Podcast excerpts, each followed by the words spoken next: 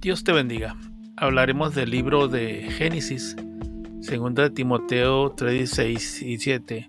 Por eso el libro de Génesis es diseñado por Dios para ayudarle a aprender muchas verdades, que Él quiere revelarles la palabra de Dios, le guiará por sendas correctas y les enseñará cómo mantener una relación personal con el Dios a medida que se eh, le pida al Espíritu Santo de Dios, que le enseñe y podrá ver cosas en su vida que no son agradables a Él si confesamos nuestros pecados. Él es fiel y justo para perdonar nuestros pecados y limpiarnos de toda maldad.